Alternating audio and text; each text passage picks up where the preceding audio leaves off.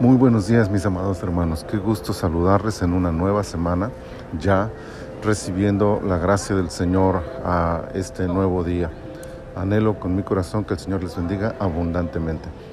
El día de hoy tenemos nuestro devocional en su reposo. Es el día lunes 30 de agosto del año 2021, temporada 6, episodio 20, Mateo capítulo 20, y quiero leerles el versículo 34 que dice, entonces Jesús compadecido, les tocó los ojos y enseguida recibieron la vista y le siguieron.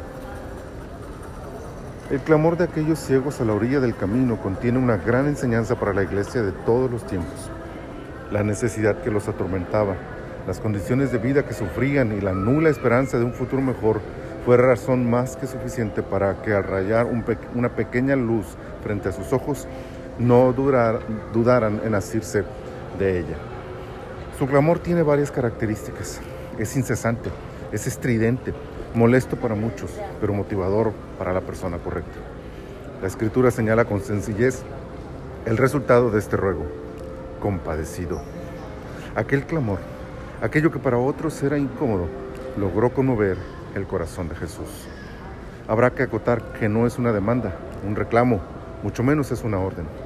Es una súplica, un ruego, un clamor es el reconocimiento de la dependencia de Dios, es humillación, es sumisión, es rendición. No hay un solo ápice de orgullo, presunción o autoridad en la actitud de aquellos dos ciegos. Su grito es desesperado y en su momento más oscuro, Dios se compadeció de ellos. El resultado de esa compasión es el toque poderoso y sanador de Jesús. La acción de los ciegos provocó la reacción de Jesús, lo que lo llevó inmediatamente a la acción. Pero aquí no termina la historia. La reacción final es el agradecimiento práctico, la entrega del corazón a quien ha obrado con misericordia a favor de aquellos hombres sin esperanza.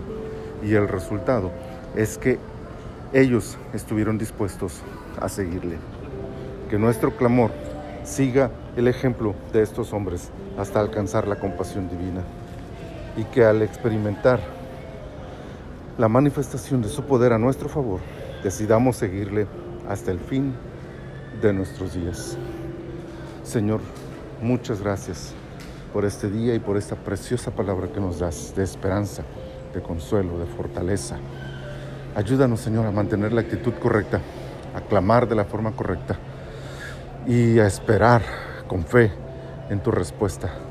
Una respuesta que te llevará a la acción, a la acción de extender tu misericordia a nuestro favor y que sin duda tú también esperarás que nuestra reacción posterior sea seguirte con todo nuestro corazón.